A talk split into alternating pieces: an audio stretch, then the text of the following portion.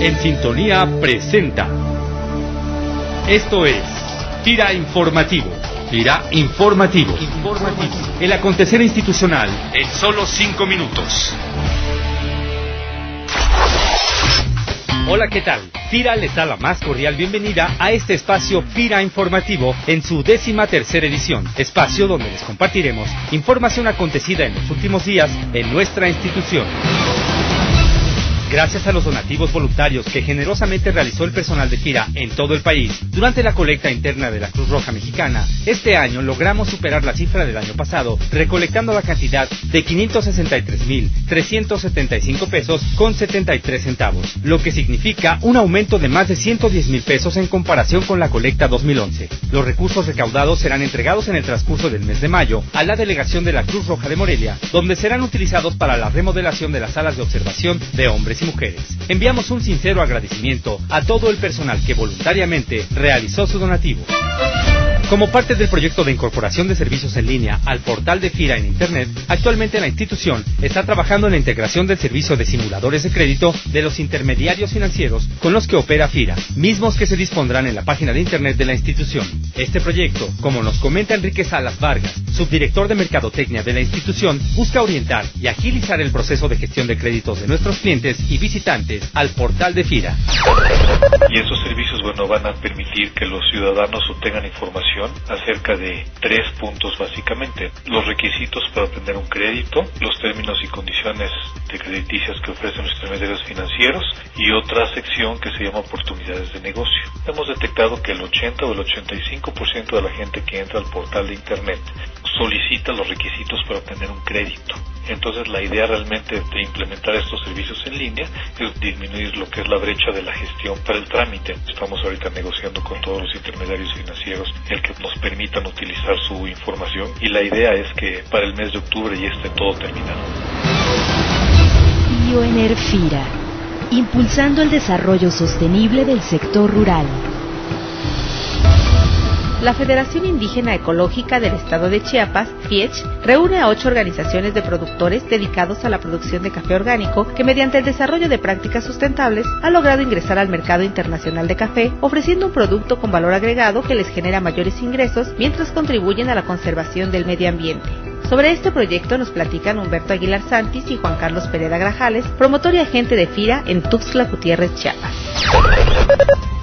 certificado orgánico está muy inmerso en conservar el medio ambiente, conservar el suelo y conservar la biodiversidad. Todo el proceso del cultivo, los productores tienen que cuidar todas, cada una de las prácticas. Debe de haber prácticas de conservación de suelos, barreras vivas, terrazas, etcétera.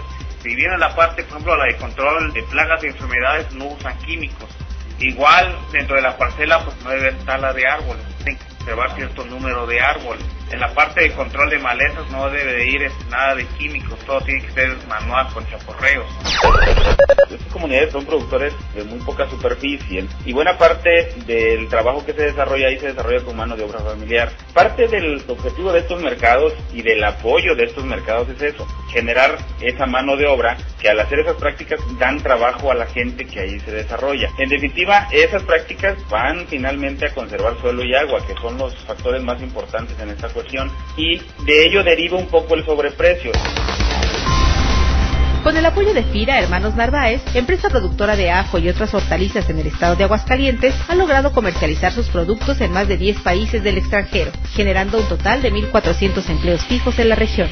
Entérate de este y otros proyectos exitosos de FIRA haciendo clic en el micrositio 200 casos de éxito de la página principal de FIRANET. El pasado 17 de abril se llevó a cabo el tercer taller de Procuración de Justicia Penal Electoral y acciones de blindaje electoral para el personal de FIRA, que este año fue impartido en la institución por la Fiscalía Especializada para la Atención de Delitos Electorales, y con el cual se ha logrado la capacitación de más de 600 empleados de la institución de Oficina Central, Direcciones Regionales y Ciudad de México. Es importante señalar que este curso debe ser tomado por todo el personal de la institución antes de las próximas elecciones federales que se realizarán el domingo primero de julio. María Fernanda Cruz Ángel, capacitadora de la FEPADE, nos explica la importancia de conocer nuestras responsabilidades como servidores públicos en esta materia. Ya vimos, ninguna persona está exenta en poder cometer algún delito electoral. ¿Quiénes pueden cometer delitos electorales? Particulares, funcionarios electorales, funcionarios partidistas, servidores públicos, ministros de culto religioso, entre otros. ¿Por qué es importante tomar este curso? Primero, para prevenir el delito electoral y también, ¿por qué no?, para fomentar la cultura de la denuncia y de la legalidad. Es importante hacer reconocimiento a las autoridades de estos hechos. En la FEPADE contamos con sistemas de atención ciudadana, entre ellos tenemos FEPADETEL, y FEPADENET. Ambos sistemas operan todos los días del año, las 24 horas. FEPADETEL es a través de una línea telefónica gratuita, es un 01800 823 7233 y FEPADENET a través de un correo electrónico, fepadenet.pgr.gov.mx.